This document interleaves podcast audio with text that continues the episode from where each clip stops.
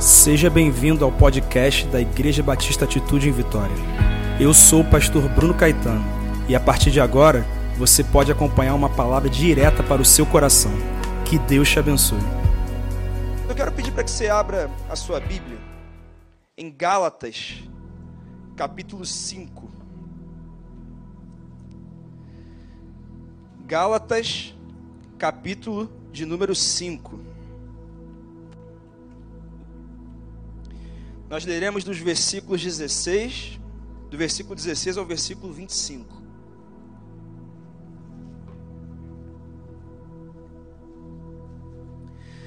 Mas antes de lermos, eu preciso te lembrar sobre algo que eu falei no domingo passado. Não existe ninguém vazio. Todo mundo é cheio de alguma coisa. Algumas pessoas são cheias de Deus são cheias da presença espiritual de Deus, do Espírito Santo de Deus. Outras pessoas são cheias de si, cheias de seus princípios, seus valores, seus pensamentos, da sua maneira de entender a vida e muitas vezes não se importam com a maneira com a qual Deus pensa que ele deve entender a vida. Mas todo mundo é cheio de alguma coisa. Se tem algo que nós precisamos na vida cristã, e isso a Bíblia fala o tempo todo, é não permitir que as obras da carne, o pecado, domine a nossa vida. Nós precisamos, dia após dia, a cada momento da nossa semana, batalhar para que isso não aconteça. E só existe uma maneira de nós superarmos a batalha contra as obras da carne e a batalha contra o pecado, é se nós formos cheios do Espírito Santo. Não existe um outro caminho, não existe uma outra ferramenta, mas é o enchimento do Espírito Santo. Por exemplo, você que entende de plantio, de terra, sabe que se você tem ali umas ervas daninhas e você arranca, depois de um tempo, se você não colocar nada no local, o que, que acontece? Nasce tudo de novo, né? Por quê? Porque você não ocupou aquele espaço da maneira que deveria ocupar. Ou seja, o problema nunca é eliminado. Então o que é ruim volta. Tinha um homem que ficou seis anos tentando matar a árvore. Não devia ter internet, mas ficou esse tempo todo. E ele cortava a árvore e, depois de um tempo, a árvore crescia novamente. Até que ele recebeu uma nova estratégia, ele cortou aquela árvore, jogou agentes químicos e, mesmo assim, a árvore cresceu novamente. Depois ele recebeu uma, uma segunda estratégia, ele cortou a árvore e colocou cimento por cima. E depois de um tempo, mesmo com cimento por cima, aquela árvore começou a crescer, estufou o cimento e ele começou a pensar: o que, que eu vou fazer? Sabe por que, que isso acontece? Porque a força da natureza caída é muito grande. E só algo maior do que a força da natureza caída é capaz de vencê-lo. É assim com o pecado. Só uma força maior do que o pecado é capaz de matá-lo na nossa vida. E isso só acontece através do enchimento do Espírito Santo na nossa vida. E como que hoje tem muita gente tentando vencer o pecado, tentando matar o pecado, só que luta contra ele, mas não enche o seu coração, a sua mente, a sua vida de algo mais forte que ele, que seria a mudança que o Espírito Santo gera em nós. Paulo, em Efésios 1,13, vai dizer assim: Quando vocês ouviram e creram na palavra da verdade, o evangelho que os salvou, vocês foram selados com o Espírito Santo da promessa. O que ele está dizendo é que no momento que eu me arrependo dos meus pecados, convido Jesus para conduzir a minha vida, eu sou selado com o Espírito Santo. Eu recebo em mim a força para vencer o pecado, eu recebo em mim a força para superar as obras da carne. E existem duas coisas que o Espírito Santo produz na vida de quem o recebe. A primeira são os dons espirituais, e a segunda é o fruto do Espírito. Sobre os dons espirituais, todo mundo já conhece muito bem, porque muito é falado sobre os dons espirituais. Essa é uma realidade que nós temos. Os dons espirituais são sempre os mais procurados. Só que existe algo muito interessante sobre os dons espirituais. Existem pessoas que têm dons espirituais, mas não têm evidências do fruto do Espírito na sua vida. Agora, você não vai encontrar pessoas que têm desenvolvido o fruto do Espírito sem desenvolver também os dons espirituais na sua vida. Vou te dar um exemplo. Tem gente que fala em outras línguas, mas também mete a língua nos outros. Tem gente que fala em outras línguas, mas não para em um relacionamento. Tem gente que fala em outras línguas, mas não honra os pais. Tem gente que fala em outras línguas, mas não para em célula nenhuma, em empresa nenhuma, em igreja nenhuma, está sempre à procura do sobrenatural. Mas não consegue desenvolver no seu interior o que mais importa, que é o fruto do Espírito. Tem pessoas que têm dons, mas não sabem o que querem da vida, não sabem para onde estão indo. E esse é um dos motivos pelos quais eu não creio que o dom seja a evidência do batismo do Espírito. Existem outros motivos pelos quais eu creio nisso, mas isso é um assunto para um outro momento. E a gente vai conversar nesse ano sobre isso também. Porque hoje eu quero falar sobre o fruto do Espírito. E você que está olhando para o que está aqui do meu lado, daqui a pouco eu vou te explicar o que, que é, tá bom? E eu queria ler esse texto com você, Gálatas 5, de 16 a 25. Por isso digo: vivam pelo Espírito e de modo nenhum satisfarão os desejos da carne.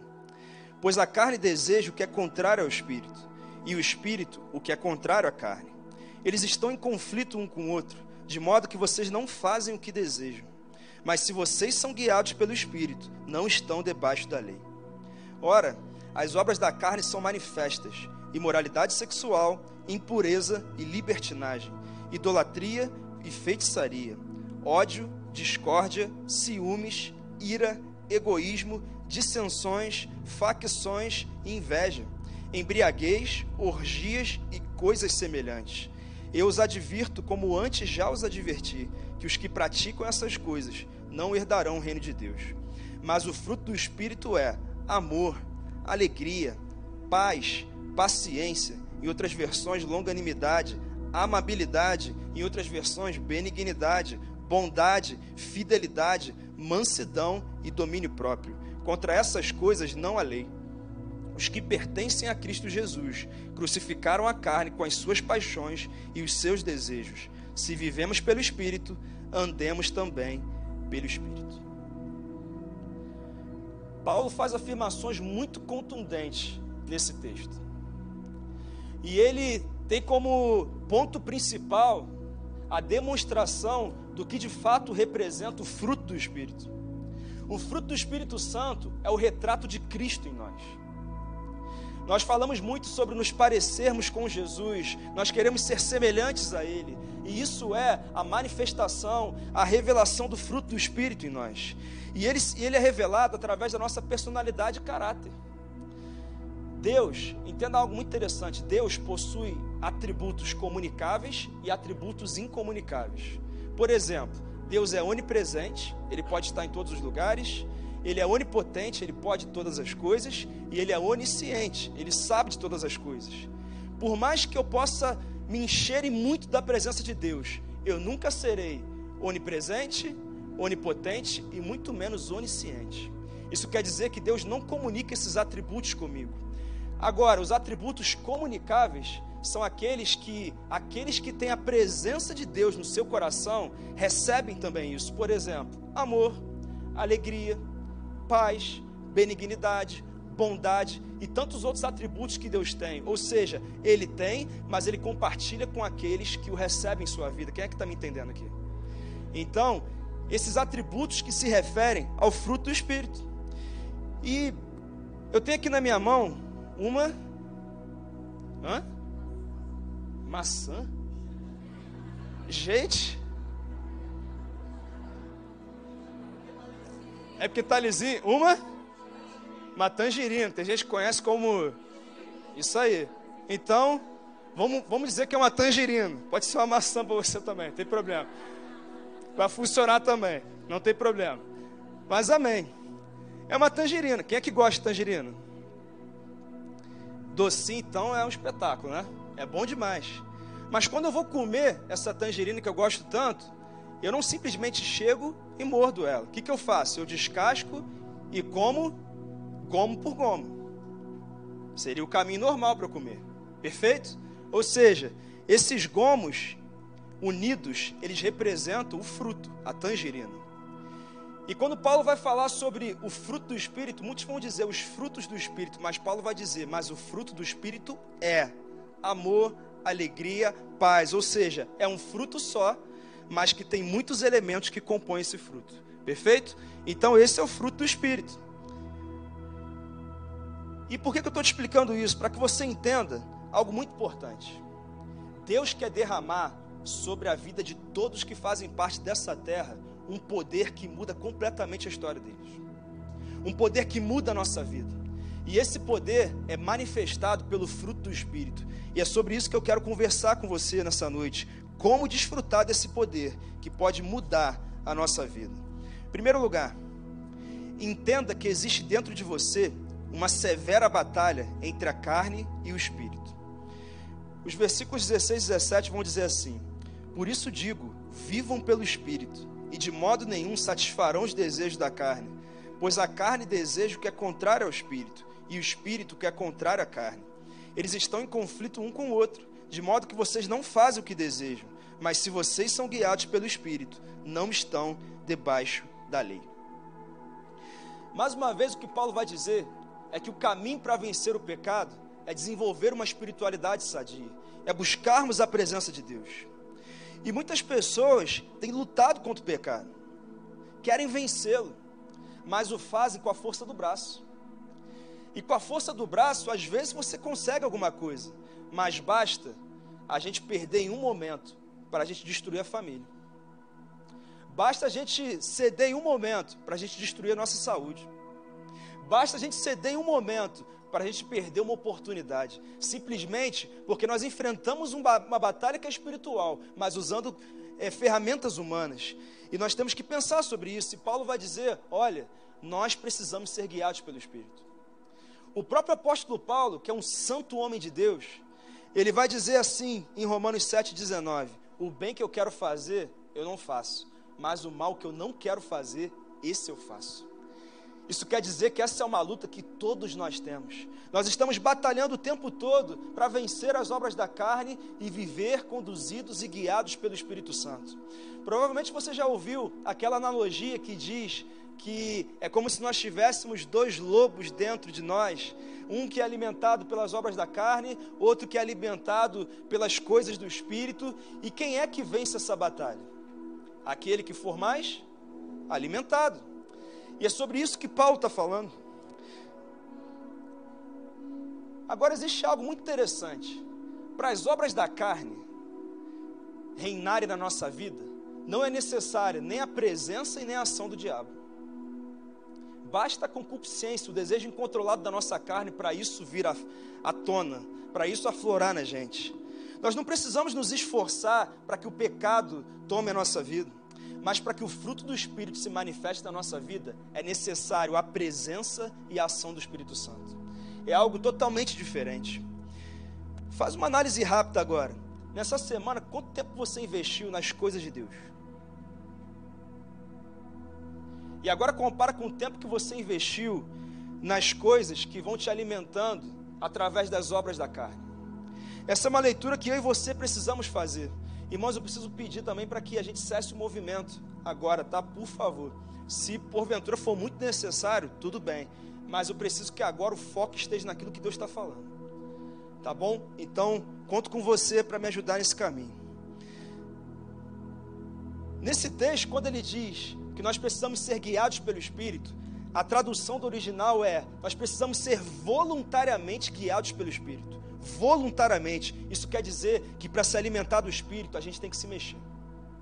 Para se alimentar do espírito, a gente tem que ser intencional.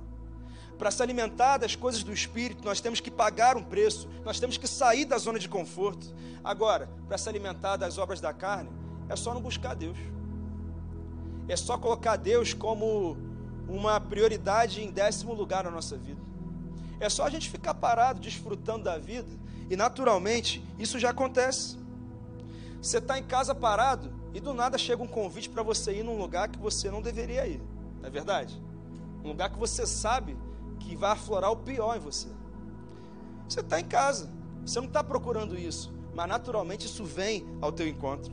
Você está na rede social, está no WhatsApp, e você está tranquilo ali, de repente vem um vídeo, uma foto, uma postagem que começa a despertar em você o pior que há dentro de você. Vai sendo despertado raiva, inveja, ciúme, rancor, amargura e tantas outras coisas. E simplesmente porque você desbloqueou seu telefone, você está vendo aquilo ali. Não é necessário esforço. Você está bem, aí chega no seu trabalho, está tudo bem com você mas do nada você entra num ambiente de pressão, de competição, de acusação, de injustiça. O tempo todo nós somos impulsionados, sem fazer esforço algum, a ceder às obras da carne, a ser conduzido pelo pecado. E isso é algo que nós precisamos avaliar. Agora, para acordar mais cedo, para orar e ler Bíblia, tem que se esforçar, tem? Para ir na célula, diante da correria da sua semana, Irmão, tem que se esforçar. Parece que no dia da cela acontece tudo, né? Só que se a gente não fizer um esforço além do normal, a gente não consegue. Para encontrar o discipulador na semana, esforço. Essa é uma realidade. Para chegar mais cedo na escola ministerial, todo domingo, 17 horas, esforço é necessário, porque nós temos que ser intencionais para nos enchermos do Espírito. Mas existe uma diferença principal aqui. As obras da carne e o pecado nos levam à morte. Porque o salário do pecado é a.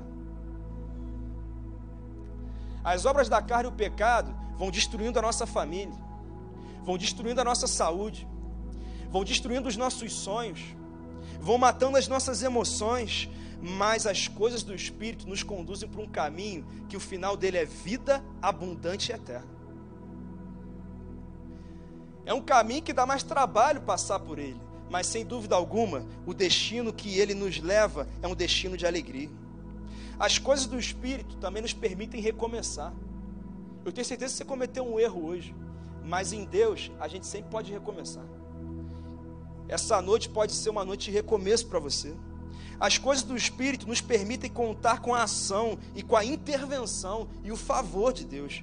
Mas em segundo lugar, como desfrutar desse poder que muda a nossa vida? Você precisa entender que o pecado te afasta da presença de Deus agora e na eternidade, mas a direção do Espírito te conduz à atmosfera eterna do favor de Deus. Versículo 1 do capítulo 5 vai dizer assim: Foi para a liberdade que Cristo nos libertou. Portanto, permaneçam firmes e não se deixem submeter novamente a um jugo de escravidão. Versículo 19: As obras da carne são manifestas imoralidade sexual, impureza e libertinagem, idolatria, feitiçaria, ódio, discórdia, ciúmes, ira, egoísmo, dissensões e facções. Eu os advirto como antes já os adverti, que os que praticam essas coisas não herdarão o reino de Deus. O que esse texto vai dizer é que por não permanecerem firmes, muitos filhos de Deus que já foram libertos por Cristo estão voltando para a escravidão do pecado estão voltando para o lugar que Cristo já os tirou, que Cristo já os libertou, e simplesmente porque não têm sido guiados e conduzidos pelo Espírito. Irmãos, sabe qual é a verdade? O mundo está arrebentando com os filhos de Deus. Filhos de Deus que não estão vivendo segundo a afirmação bíblica de que são mais que vencedores. Você sai daqui empoderado por Deus, empoderado pelo Espírito Santo, sai com seu coração ardendo. Quando você chega naquela porta, já começam a vir notícias, situações que vão roubando a sua fé, vão minando a sua alegria. Às vezes você não precisa nem sair pela porta, basta você desbloquear o seu celular. E já vão chegando coisas que vão matando a sua fé, a sua alegria, a sua esperança. Sabe, queridos, às vezes são questões que te levam na direção contrária do que Deus gerou no teu coração. Deixa eu te falar uma coisa, muito importante. Gente que é cheia do Espírito Santo recebe aviso dele antes de entrar em furada, tá? E o aviso é claro. E ele avisa, ele diz: olha, não vá por aí. Não se associe com essa pessoa. Só que às vezes o próprio Filho de Deus que tem acesso a essa graça de Deus na sua vida, ignora ele. Às vezes você está para entrar num namoro confuso, um namoro complicado. Mas mesmo assim você entra, só para não ficar sozinho, né? E aí você entra num caminho de sofrimento. Às vezes, uma sociedade é oferecida a você. E aí, não está muito claro assim as intenções daquela pessoa. Ela mostrou alguns dados ali, mas não ficaram muito claros. Mas mesmo assim você entra. Mesmo assim você vai. Você não tem paz, mas você vai. Surge uma oportunidade de investimento e você fala: Eu não posso perder essa oportunidade. Você não tem paz, mas você entra. E aí você não somente não deixa de perder essa oportunidade, mas você perde coisa muito maior. Às vezes você decide entrar num casamento a relação não está boa, assim, vocês não estão muito bem. Aí você pensa, não, mas quando casar vai melhorar. Deixa eu falar uma coisa, não melhora não, tá? Não melhora não. E às vezes você entra no caminho do divórcio, quando você podia terminar um relacionamento para que você e essa pessoa construísse uma nova história. Quem é que está me entendendo aqui, gente? Mas o Espírito vai falando no nosso coração e nos nossos ouvidos, e a gente ignora ele. Provérbios 10, 22 vai dizer que a bênção do Senhor enriquece e não acrescenta dores. Deixa eu te falar uma coisa: se isso não está trazendo paz para o teu coração, se isso não está trazendo segurança para o teu coração, não é a vontade de Deus. Porque a paz é uma das constatações de que Deus concorda com o que estamos decidindo fazer. E nós temos que pensar sobre isso. E Paulo é muito claro nesse texto. Ele vai dizer que nós precisamos ser guiados pelo Espírito. Precisamos ser guiados pelo Espírito na família, no ministério, na nossa carreira e nas nossas relações. E ele segue e ele vai dizer que o pecado tem um peso eterno. E você percebe que Paulo não fecha a lista? Ele cita 16 itens. E aí ele diz: e coisas semelhantes a estas. E às vezes tem gente que pega esse versículo e fala: Ah, pastor, então isso que eu estou fazendo aqui não é pecado, não, porque não está no texto. Assim, pastor, fumar não é pecado, não, porque não está no texto. Deixa eu falar uma coisa muito importante: fumar é um vício. E a Bíblia diz que tudo aquilo que gera concupiscência, ou seja, desejo incontrolado na gente, a gente deve se afastar, porque isso destrói a nossa vida. A ciência também diz que o cigarro destrói a nossa vida. Nós somos templo do Espírito Santo. Se tem algo que nós estamos fazendo que está destruindo o templo, a habitação do Espírito Santo, nós precisamos parar de fazer.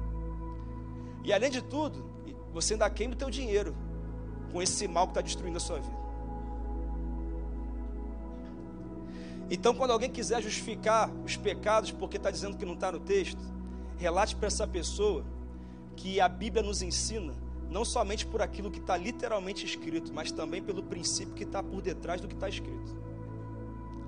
E a gente precisa viver pelos princípios, mas muitas vezes os filhos de Deus têm quebrado os princípios e por isso não têm vivenciado as promessas de Deus. E nós precisamos vivenciá-las, porque a Bíblia fala de princípios o tempo todo. E quando Paulo termina essa lista, ele vai dizer: os que praticam essas coisas não herdarão o reino de Deus.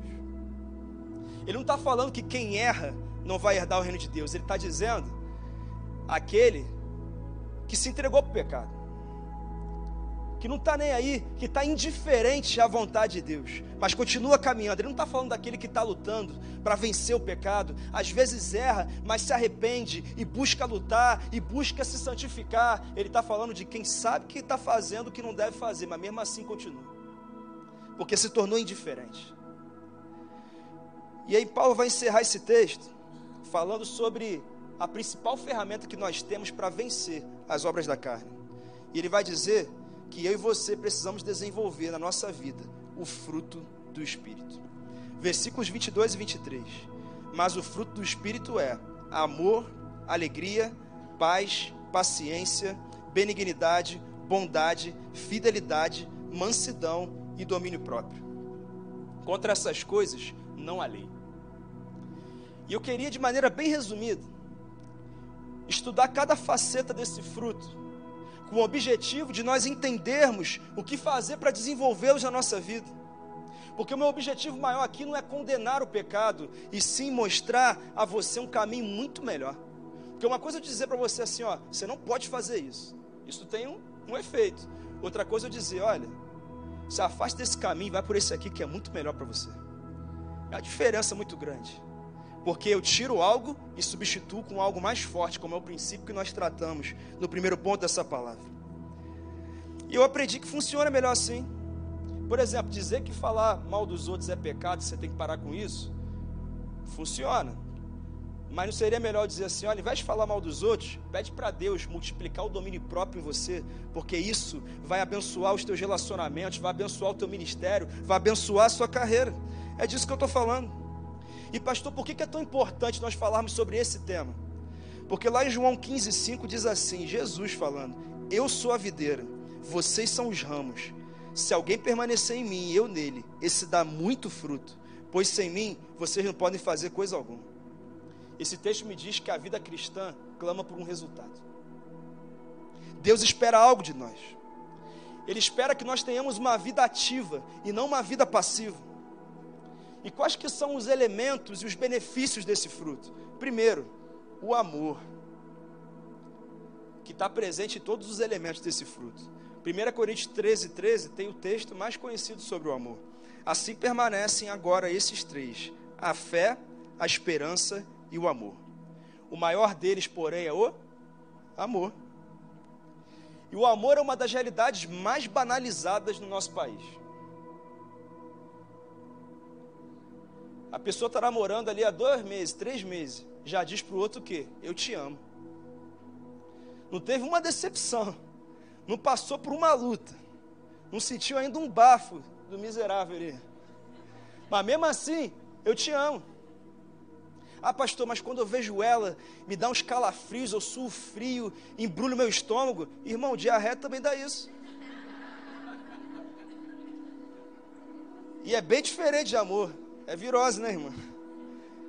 Pode ser uma virose que você está tendo. A pessoa come um hambúrguer e diz: Eu amei esse hambúrguer. Aí chega em casa e diz para a esposa: Eu te amo. Sabe qual é a verdade? A gente não entende o que é o amor. E a gente vai banalizando esse elemento do fruto do Espírito que o Senhor confiou à nossa vida. O amor que é citado nesse texto é o amor de Deus, é o amor ágape, é o amor incondicional. Não é um bom sentimento em relação a alguém. Não é o amor eros, que é o amor do desejo sexual, é o amor de auto-sacrifício, auto-doação ao outro. Aliás, oito dos nove elementos do fruto do Espírito se referem ao outro. Isso quer dizer que o enchimento do Espírito Santo tem como constatação na nossa vida que nós somos bem-sucedidos nos relacionamentos. Isso é muito forte. E o amor que Paulo está citando é a decisão de agir com amor pelo outro, mesmo que ele não faça o mesmo por mim. Eu não amo você porque você merece, sim porque eu escolhi te amar. É o amor que Deus espera que nós exerçamos sobre a vida das pessoas. E esse tipo de amor é possível até mesmo com as pessoas que nós não gostamos. Pastor, como assim? Vou te dar um exemplo. Você acha que Jesus gostava dos fariseus? Ele chamava os caras de raça de víboras, arrogantes, orgulhosos, presunçosos, e outros, outras expressões aqui que eu poderia citar. Jesus não gostava deles, não, mas Jesus os amava. Sabe por quê? Porque ele dava a eles o que eles precisavam. E eles precisavam de exortação. Eles precisavam mudar a mentalidade deles. Eles precisavam é, rasgar as vestes da religiosidade para serem tocados pelo Espírito de Deus em seus corações. Então Jesus falava para eles o que eles precisavam ouvir e não o que eles mereciam ouvir ou o que eles queriam ouvir. O amor é o oposto e o antídoto do egoísmo é parar de pensar em si para pensar no outro.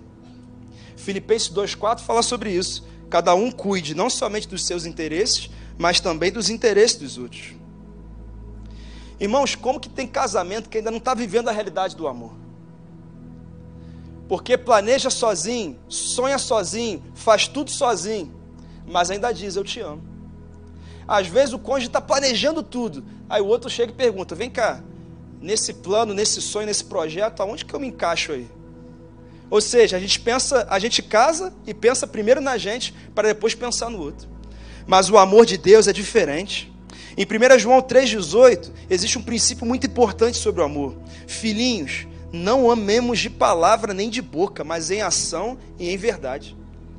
Ele está dizendo que se você fala ou não que ama, não faz tanta diferença. Agora, se você não age como alguém que ama, isso sim faz diferença. E isso é muito sério. Tem gente que diz que ama, mas seu amor não é comprovado nas atitudes.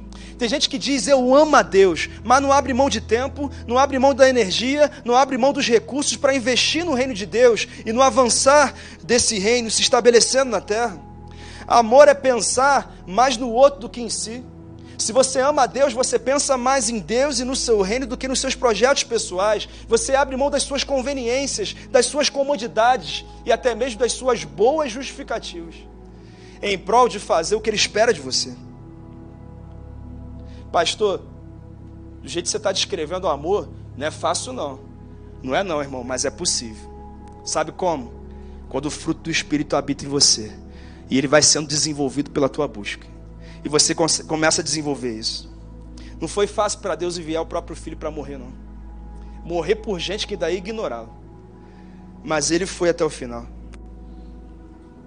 Irmão, se tem um batismo que eu e você precisamos viver, é um batismo do amor de Deus. Então feche seus olhos, bota a sua mão no seu coração e fala assim: Espírito Santo, eu quero receber agora um batismo de amor. Segundo elemento do fruto do Espírito, a alegria. Filipenses 4,4: Alegre-se sempre no Senhor. Novamente direi: alegre-se. Ele não está falando de rir o tempo todo, não, irmão. Porque o elemento do fruto do Espírito não é sorriso, mas é alegria. Eu sei que não dá para sorrir o tempo todo, mas a gente pode se alegrar sendo grato a Deus e satisfeito nele é algo muito diferente. E a palavra usada para alegria aqui é a palavra chara, que significa forma de alegrar-se. Sabe quantas vezes esse termo chara é citado no Novo Testamento? 120 vezes. Sabe o que eu entendo com isso? Que é desejo de Deus que você se alegre. É desejo de Deus que você celebre. É desejo de Deus que você tenha uma vida alegre, não porque a circunstância positiva te faz alegre, mas porque aquele em quem você crê te faz alegre. Irmãos, não é o que você toma que te faz alegre, mas é em quem você crê. Porque o mundo que nos cerca está tomando coisas para ter alegria. O mundo que a gente vive está enchendo a cara para se alegrar. O mundo que a gente vive está fumando baseado para se alegrar. O mundo que a gente vive está buscando uma noite de sexo, de prazer para se alegrar. O mundo que a gente vive está correndo atrás de dinheiro, de bens, de status para se alegrar. O mundo que a gente vive está correndo atrás de seguidores, de curtidas nas redes sociais para se alegrar. Mas nós entendemos que o que nos alegra não é aquilo que recebemos nesse mundo, mas é a fé que temos em Deus e em Suas promessas. É isso que faz a diferença. O que Paulo está dizendo aqui não é a felicidade de passar um concurso, de arrumar um namorado ou de fechar um grande contrato. O que Paulo está dizendo aqui não é a felicidade de ganhar um dinheiro inesperado, de ser curado de uma enfermidade ou comprar uma casa nova. Eu estou falando que mesmo que você não alcance todas essas coisas, você permanece alegre. Sabe por quê? Porque você está confiante que o momento feliz, a circunstância favorável não é o que define a sua vida, mas o que define a sua vida é a alegria do Senhor que é a sua força. É essa que é a diferença. Pastor, mas por que eu tenho que me alegrar tanto? Três motivos. O primeiro, em Cristo, os teus erros do passado foram apagados. E só você sabe os erros que você cometeu, né, irmão? E só eu sei também os erros que cometi. Mas quando nós entregamos a nossa vida para Ele, o que passou, passou. Agora tudo é novo. E isso é maravilhoso demais. Segundo motivo, em Cristo, o futuro de vitória já está garantido. Eu já sei que vai dar certo. Eu já sei que o fim das coisas é melhor do que o início. Porque a Bíblia me assegura nisso. E o terceiro motivo, que em Cristo você não vive mais como uma criatura de Deus, mas você se torna um filho amado dele. E isso é motivo suficiente para a gente se alegrar. Irmãos, é tão importante falar sobre esse elemento, porque às vezes eu vejo filhos de Deus, gente mais que vencedora, andando cabisbaixo, desanimado. Deixa eu falar uma coisa: o espírito da alegria reside em você. Ele habita em você, pastor, mas você não sabe o que eu estou passando. Eu realmente não sei, mas eu sei o que você tem dentro de você, e é a alegria do Senhor. Se fortaleça nela. Irmãos, a alegria é o que aconteceu quando Maria, com Jesus no ventre, se encontra com Isabel, com João Batista no ventre. Um ia morrer crucificado, o outro ia morrer degolado, mas quando eles se encontram, eles saltam de alegria na barriga. Sabe por quê? Porque eles sabiam que as leves e momentâneas tribulações desse tempo não se comparam com a glória que em nós há de ser revelada. Alegria! Alegria! Nós precisamos nos alegrar. Terceiro elemento, paz. Mateus 5,9 vai dizer assim: Felizes os pacificadores pois serão chamados filhos de Deus. O elemento da paz não é sobre ter um coração em ordem, mas é sobre promover e proporcionar a paz. É, é a isso que se refere esse elemento. Nós precisamos ser pacificadores ativos. Por exemplo, quem bota lenha no fogo, segundo esse texto, não vai ser chamado filho de Deus, tá? Se você é daqueles que coloca isso, irmão, começa a se tornar um pacificador. Porque paz nesse contexto aqui é shalom, que significa bem-estar que vem com o resultado de uma vida íntegra e reta. E perceba que metade das obras da carne citadas tem a ver com a discórdia humana, com os problemas dos relacionamentos. E a paz é o vínculo que preserva a unidade entre as pessoas. O fruto representado pela paz tem como objetivo parar as hostilidades entre nós, você está vivendo alguma hostilidade em algum relacionamento? No teu ambiente de trabalho, na tua casa, no teu condomínio? Você que tem o Espírito Santo tem em você a capacidade de promover e proporcionar a paz nesse ambiente. É isso que se refere esse elemento. Nós temos que parar de nos agredir. Agora a moda é agredir na rede social. Você posta uma coisa, você escreve uma coisa, você recebe um, uma enxurrada de comentários. Às vezes eu posto umas coisas e vem assim um, umas perseguições assim de uns incircuncisos aí. Brincadeira, não tem problema ter diferença de opinião. A gente só tem que respeitar, né? A diferença de opinião. Cada um pensa do jeito que quiser pensar, né? E se você pensa diferente, tudo bem. Mas nós temos que caminhar num ambiente de paz. Tem gente que às vezes diz assim, pastor, eu não vou nem me meter nisso não, que eu prefiro evitar conflito, evitar confusão porque eu estou escolhendo a paz. Deixa eu falar uma coisa: você está errado. Porque se eu estou num ambiente de guerra, como um detentor do fruto do Espírito, eu tenho que promover a paz. Uma vez uma, uma, uma esposa, uma mãe chegou para mim e falou: Ah, pastor, nossa casa está em guerra e o problema é esse, é aquele, aquilo outro. Eu perguntei: Mas o seu marido, o que, que ele tem falado sobre isso? Aí ela falou assim: Ah, ele não se mete nada disso não porque ele prefere ficar na dele, na paz. Eu falei, ah é? A culpa é dele. Porque se ele tivesse uma intervenção ali, como promotor da paz da casa, a coisa mudava. Essa coisa de fugir de conflito, muitas vezes é uma desculpa que a gente usa para não exercer o que Deus espera da gente.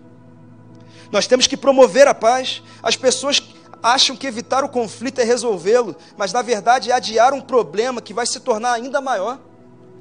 É isso que Paulo está dizendo para mim e para você. Eu não estou falando para você sair por aí procurando problema, não, irmão.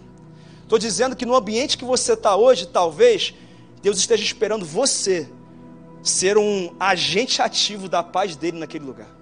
Às vezes é numa reunião de condomínio. Às vezes é na tua empresa, é na tua casa, é em algum lugar. Feche seus olhos, coloca a sua mão no coração e fala assim: Espírito Santo, faz de mim um pacificador que ambientes e corações em guerra encontrem a paz através da minha vida. Esse é o tipo de oração que Deus responde instantaneamente, tá? Porque é de acordo com a vontade dele. Terceiro elemento, paciência. Esse aqui eu vou pular porque a gente não tem esse problema não aqui, né? Todo mundo é muito paciente, muito equilibrado, né? Então isso aqui eu falo no final. Quem aqui tem pavio curto? Você que reconhece vai vencer isso, porque você reconhece. E quem aqui não tem nem pavio? Pastor, sou eu. Tem gente que levantou as duas mãos aí. Faz uma oração aí, Senhor, aumenta o meu pavio. Sabe, Deus tem aumentado o meu pavio.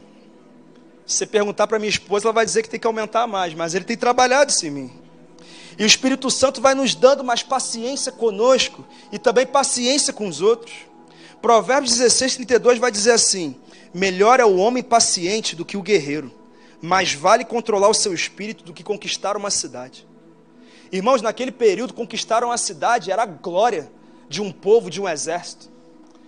E Salomão está dizendo que mais vale um homem paciente do que aquele que conquista uma cidade. Isso é poderoso demais. E como que tem gente impaciente no mundo? Esse elemento da paciência é sobre ter uma atitude extrema de paciência com alguém que se colocou contra você. Eu estou falando de gente irritante mesmo, que talvez você tenha na sua vida. Por exemplo, a sogra. Brincadeira. Mas pode ser um opositor que se posiciona contra você. Alguém que voluntária ou involuntariamente, de alguma maneira, vai minando a tua tranquilidade, a tua paz. Gente que vai na sua rede social para dar opinião contrária ao que você colocou. Paciência. Precisamos desenvolver, porque o Espírito Santo não nos dá somente alegria e milagres, mas também age em nós através de ações de amor demoradas. É um amor que não revida. A paciência é isso, é um amor passivo, calado, é continuar amando persistentemente pessoas que te provocam e se opõem a você. Pode ser que você seja testado nisso nessa semana. Mas você pode sair daqui empoderado para superar. E isso é muito sério. Um outro, uma outra faceta desse elemento são aqueles que não conseguem esperar o tempo das coisas acontecerem.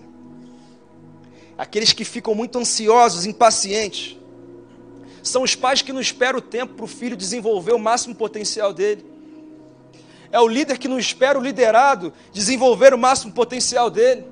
É o filho de Deus que sabe que Deus prometeu, sabe que Deus vai cumprir, mas mesmo assim ele retrocede na fé, ele se afasta de Deus, porque aquela fé dele já não está tão firme assim. Meus amados irmãos, nós precisamos ter paciência. Quando Henry Ford criou a linha de montagem, no primeiro momento foi um fracasso, você lembra disso? Mas hoje é um sucesso. Porque ele não desistiu, ele foi paciente. Soichiro Honda o inventor da Honda. Ele apresentou o projeto antes para a Toyota, foi recusado.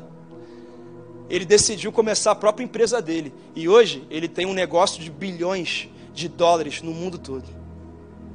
O Walt Disney, ele foi demitido do jornal que ele trabalhava. E sabe qual foi a causa da demissão? Falta de criatividade. E hoje ele entretém bilhões de pessoas ao longo de muitos anos na história. E às vezes a gente não está entendendo certos processos que estão acontecendo na nossa vida. E a gente precisa entender. Tem gente que abre uma empresa e se o retorno não chegar no primeiro ano, já fala assim: ah, eu me equivoquei, não devia ter começado essa empresa não. Tem gente que começa uma célula, começa a liderar um ministério, os desafios se levantam, o resultado não vem como espera e começa a pensar: acho que eu fui pela emoção, acho que não foi Deus que falou comigo. Às vezes tem gente que sonha com aprovação num concurso e aí tenta, não consegue, porque é um concurso difícil e já começa a dizer: ah, eu vou procurar outro caminho, porque eu não vou conseguir passar. Tem gente que decide viver a vida com Deus, acertar a vida com Deus, começa a caminhar, mas as promessas que ele espera de Deus não acontecem no tempo que ele deseja. E aí ele começa a retroceder, ele começa a desistir. Sabe, irmãos, tem gente que às vezes chega no nosso gabinete e fala: Olha, pastor, preciso da restauração do meu casamento. Mas ele passou um, um período destruindo o casamento. Então leva tempo para essa restauração acontecer. Mas aí no primeiro desafio, joga a toalha. Porque nós somos impacientes. Nós somos impacientes. Deixa eu te falar uma coisa nessa noite. Deus quer te fazer uma pessoa paciente. Porque coisas grandiosas levam tempo para serem construídas. Bota a mão no seu coração. Feche seus olhos e diz assim: Senhor, faz de mim uma pessoa paciente. Próximo elemento, benignidade. Filipenses 2,4 vai dizer assim: Cada um cuide não somente dos seus interesses, mas também cuide dos interesses do, dos outros. A benignidade é o lado ativo do amor. É mais profundo, é fazer bem a quem te fez mal. Pastor, você está brincando comigo, né? É isso mesmo. É isso que é a benignidade. Não é para qualquer um, não, irmão. E o contrário da benignidade é a malignidade. Sabe o que é isso? Eu empurro ele do precipício, mas se ele cair, eu vou rir, né? Não estou torcendo para o meu ex-namorado é, terminar o namoro, não, mas tomara que termine, né? É a malignidade, é o mal, é o pior que há dentro de nós. A benignidade é se opor a tudo que o mundo diz para você fazer, porque ela é um contraste às obras da carne. Talvez você nunca tenha escutado isso, ou tenha escutado pouquíssimas vezes, porque ninguém vai dizer para você fazer o bem para quem te fez mal. O Espírito Santo não nos confere somente poder para suportar a crueldade e a injustiça, mas também nos capacita a demonstrar benignidade aos que nos maltratam. Lá em Romanos 12, 21 vai dizer assim: Não se deixem vencer pelo mal, mas vençam o mal com o bem. Eu conheço alguns irmãos que foram demitidos injustamente de seus empregos e que eles chegaram na sala do chefe e falaram assim: Olha, eu quero te agradecer por tudo que nós construímos ao longo dos anos aqui nessa empresa. Eu sou grato ao quanto eu cresci, ao quanto eu aprendi, e eu desejo que Deus te abençoe e abençoe essa empresa. Isso é poderoso demais, irmão. Isso é poderoso demais. E isso é fruto do Espírito. Isso é Deus nos enchendo. A benignidade é quando você não consegue fazer o mal, sabe por quê? Porque o mal não está em você. E o Espírito Santo vai te levando a desejar o bem para pessoas que te fizeram mal. Bota a mão no seu coração, feche seus olhos e diz: Senhor, derrama sobre mim a tua benignidade. Próximo elemento, eu estou concluindo, irmãos. Bondade. Esse aqui é a essência de Deus, porque Deus é bom e Ele é muito bom. A bondade se refere ao caráter bom de alguém para com todo mundo e não somente para aquele que lhe fez mal. Eu sou bom com todo mundo. É uma pessoa que é boa com todos. Por exemplo, tem filho aí que os pais fizeram de tudo por ele, mas hoje é mal criado, não honra os pais. A mãe carregou ele nove meses na barriga. Eles batalharam a vida toda, mas hoje ele é desobediente. Às vezes ele é bom com os amigos da escola, os amigos da faculdade, mas ele não é bom com os seus. E às vezes a gente é assim, né? A gente tem uma, uma bondade com quem, tá de, quem é de fora, né? E dentro da nossa casa, às vezes, a gente não demonstra essa bondade. Será que você é bom com os seus funcionários? Será que você é bom com as, as autoridades que Deus colocou sobre a tua vida? Será que você é bom com o seu vizinho? Será que você é bom até mesmo com o seu concorrente de mercado? Pastor, sou muito bom porque eu levei doações para Alfredo Chaves. Olha, isso é maravilhoso. Mas a coisa mais fácil que tem é ajudar quem a gente não conhece. Mas a minha pergunta é: você tem sido bom com os seus?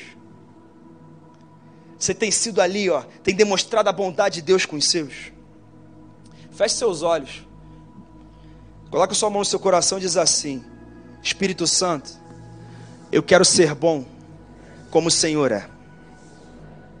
Próximo elemento, fidelidade. Fidelidade vem do termo pites, que significa acreditar fielmente, ou seja, além de ter fé, também ser alguém confiável. Provérbios 26 vai dizer assim: Muitos se dizem amigos leais, mas um homem fiel, quem poderá achar? São duas facetas também desse elemento. O primeiro é você crer em Deus independente das circunstâncias. É o nível de fé que você exercita. Tem três níveis de fé que existem. O primeiro nível de fé é quando você crê que Deus pode fazer. Esse é um nível de fé. O segundo nível de fé é quando você crê que Deus está fazendo. Mas existe um terceiro nível de fé, que é aquele que você determina que Deus já fez. E é esse o nível de fé representado por esse elemento. E qual que é o nível de fé que você tem exercitado sobre as coisas que você espera? Agora, a segunda faceta desse elemento é ser uma pessoa confiável. Você é uma pessoa confiável? As pessoas podem confiar segredos a você? As pessoas podem confiar informações a você? Ou você é daqueles que sai correndo para contar o que você descobriu? Ou será que você é daqueles que fala uma coisa para um e depois fala outra coisa para outro? Você é confiável? Ou você é daqueles que assume um compromisso, começa, mas não termina aquilo que decidiu começar? E aí deixa as pessoas na mão. Será que você é confiável? Você é fiel no seu casamento? Você é fiel na sua empresa? Ou você é daqueles que fica fazendo um leilão para quem paga mais para você sair na hora que, que pintar a oportunidade? Você é fiel aos seus amigos e líderes, gente que ora por você, que batalha por você? Feche seus olhos e ore ao Senhor, dizendo assim: Espírito Santo, eu quero ter em mim uma fé que movimenta o impossível, e quero ser leal ao Senhor e a todos que me cercam. Penúltimo elemento, mansidão. Filipenses 4:5 vai dizer assim: Seja a moderação de vocês conhecida por todos. Perto está o Senhor. Mansidão não é falar manso. E tem gente que pensa, ah, porque ele fala manso, ele é manso. Ou porque ela não fala assim, num tom de voz muito, muito agradável de se ouvir, essa pessoa não é mansa. Mansidão não é falar manso. Tem gente que fala baixo, que fala manso, mas se você pedir para ela fazer uma coisa que ela não gosta, não concorda, ela não faz. Sabe por quê? Porque ela não é humilde. E mansidão tem a ver com isso: tolerância e humildade. E isso é muito sério. Mansidão te capacita a ter humildade com relação a si mesmo e serenidade com as outras pessoas. Filipenses 2,3 vai dizer assim: humildemente considerem os outros superiores a si mesmos. É por isso que uma pessoa arrogante, soberba, é óbvio que não é uma pessoa cheia do Espírito Santo. Crente não pode ser metido a besta, porque isso não combina com a personalidade e com o caráter de Deus. E isso é muito sério. Feche seus olhos e ore ao Senhor dizendo: Espírito Santo, faz de mim uma pessoa mansa e humilde de coração. Último elemento: domínio próprio, equilíbrio.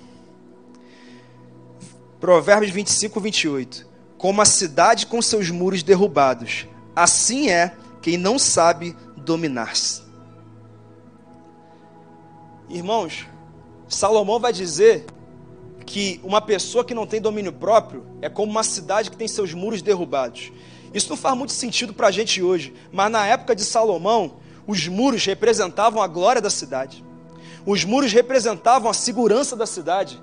Os muros representavam a prosperidade da cidade. A maior vergonha do povo de Israel foi ter sido levado escravo no exílio babilônico e ver os muros de Jerusalém sendo derrubados. Uma das maiores vergonhas do povo de Israel. E Salomão vai dizer que Aquele que tem os seus muros derrubados, ele se compara a uma pessoa que não sabe dominar o seu interior. E sabe, queridos, assim como foi uma vergonha para o povo de Israel, a gente passa vergonha quando a gente se descontrola, não é? A gente passa vergonha na frente do filho, na frente do funcionário, na frente do amigo. Teve um dia que eu passei uma vergonha no futebol. E geralmente as pessoas que passam vergonha quando estou jogando contra mim ali, porque. Tiago sabe bem disso. Mas teve um dia que eu, eu não concordei com a falta que o árbitro deu e eu reclamei. Não reclamei de maneira é, desrespeitosa, mas reclamei. Aí tomei um cartão amarelo. Irmão, pensa na pessoa que se sentiu envergonhado. Eu falei, eu crente, tomando cartão amarelo, ainda sou pastor, pecado é maior ainda. Aí eu pedi perdão para o árbitro, pedi perdão para todo mundo do futebol, pedi perdão a Deus. Eu falei, misericórdia, que vergonha. Sou eu que tenho que colocar esse ambiente de guerra aqui em paz. E essa é uma realidade que todos nós passamos. Deixa eu falar uma coisa: você não é dominado pela raiva, não, você é cheio do Espírito Santo. Porque o fruto do Espírito gera isso em você. É o único fruto que tem relação somente com a gente. E ele tem como base a perda do controle próprio, do equilíbrio. É dominar o que pensa, o que fala e o que faz.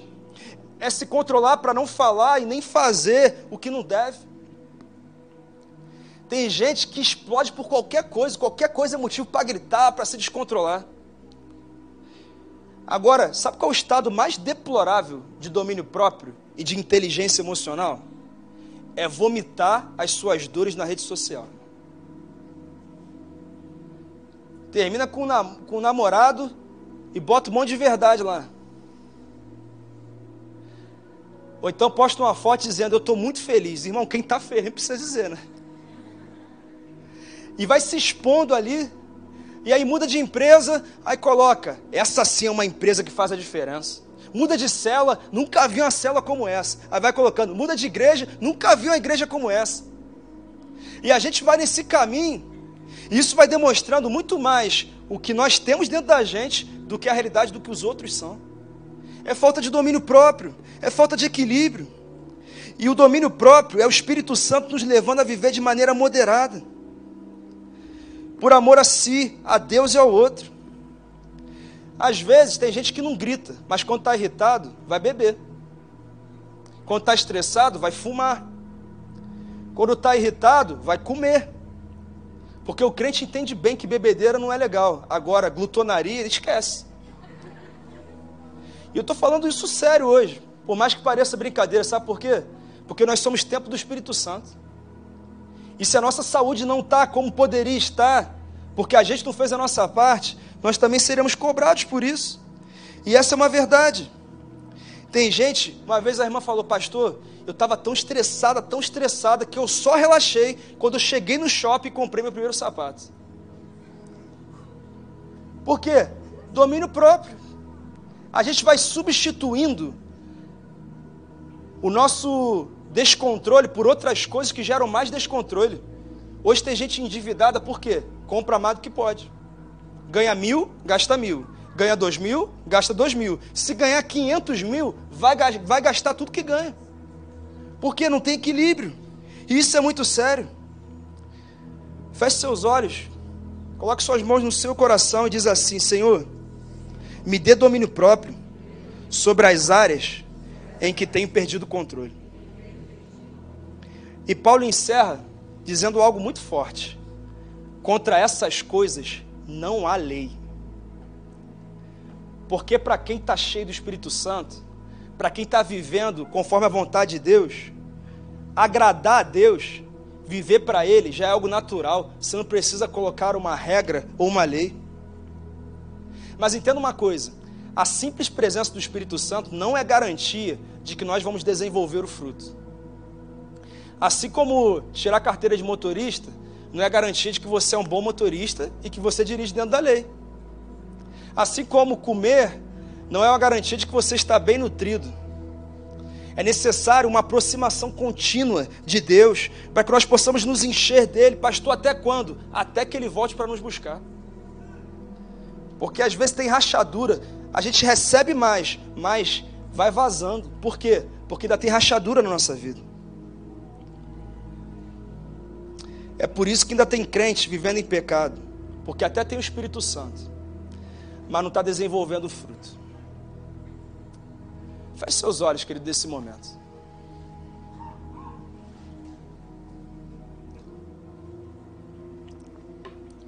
Essa é uma palavra muito necessária para o meu e para o seu coração. Porque todos nós precisamos, de alguma maneira, desenvolver mais esse fruto que já está dentro da gente.